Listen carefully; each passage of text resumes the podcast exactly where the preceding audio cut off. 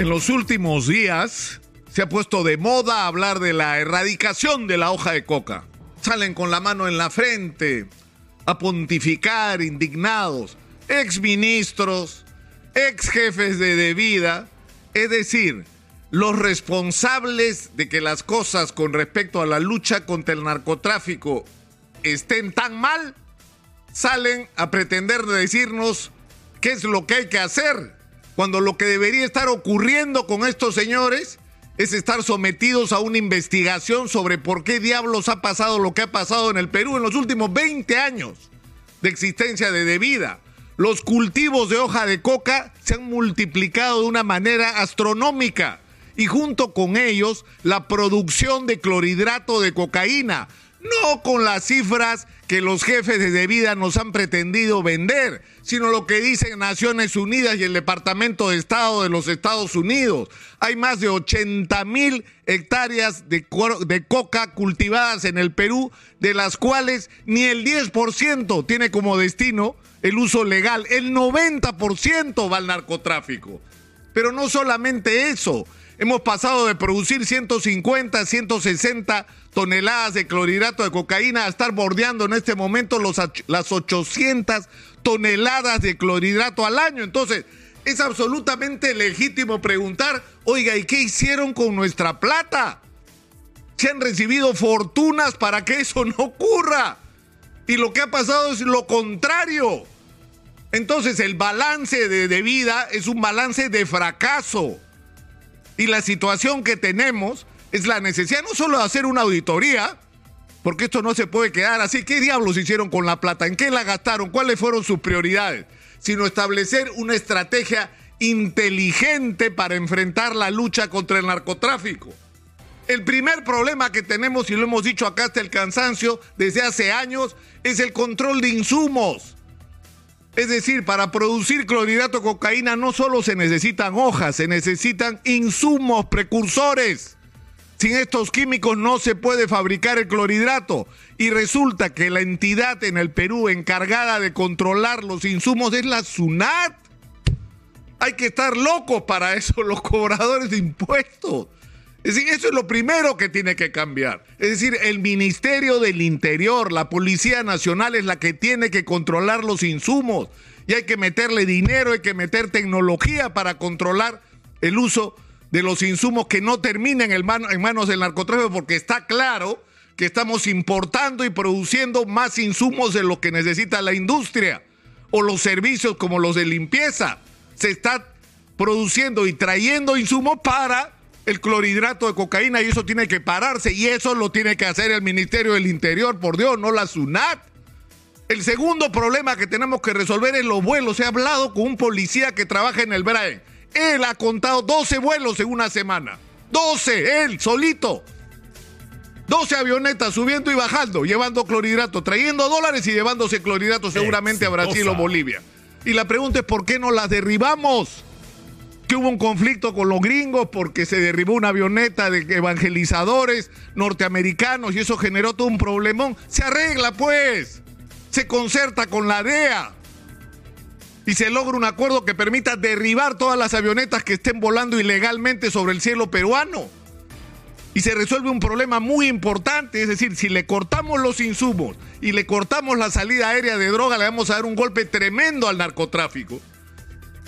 Pero además hay que hacer una reingeniería de personal en la gente que ha estado enfrentando el narcotráfico, porque el narcotráfico es corruptor, andan con mochilas de dinero no solo y de dólares, no solo para comprar coca, hojas de coco, sobre todo pasta básica lavada, que es el proceso previo al clorhidrato de cocaína, sino para comprar gente.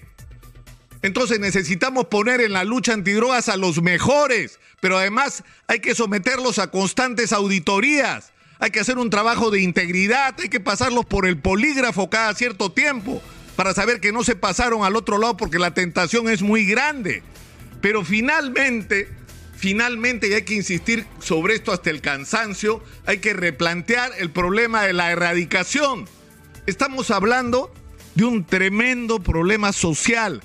Hay por lo menos medio millón de agricultores dedicados al cultivo de hoja de coca ilegal. Medio millón de personas.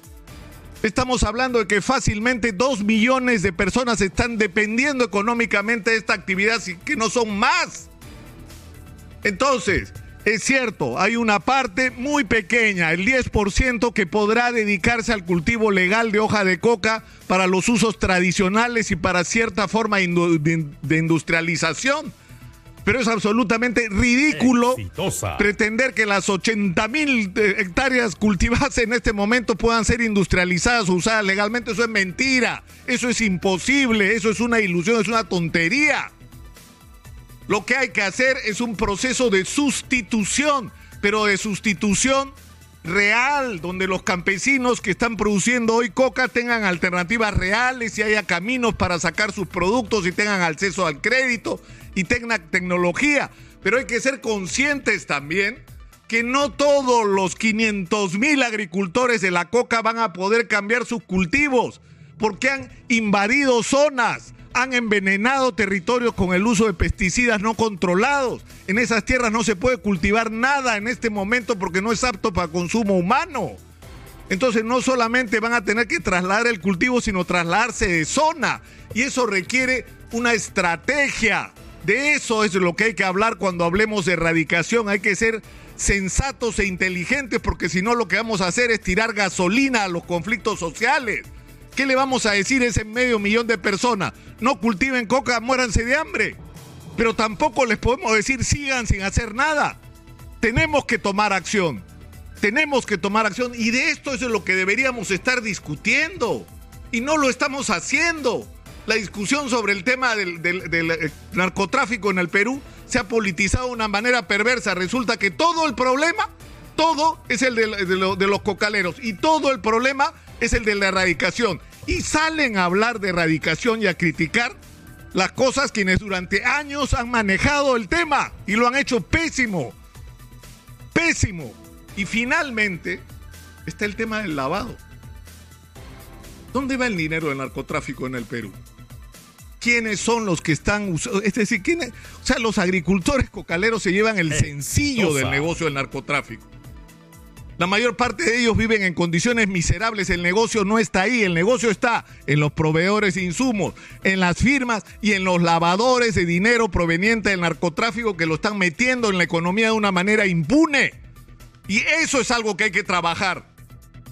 Porque con toda esta estrategia de conjunto podremos librarnos, por un lado, del narcotráfico y por el otro lado le podremos ofrecer a este medio millón de personas dedicadas al cultivo de hoja de coca y para, con destino ilegal a cambiar su cultivo o incluso a cambiar de actividad económica, si es que esto fuera necesario. Pero necesitamos una estrategia y no más palabreo y no más politización de un tremendo problema político, policial, criminal y social que tenemos delante.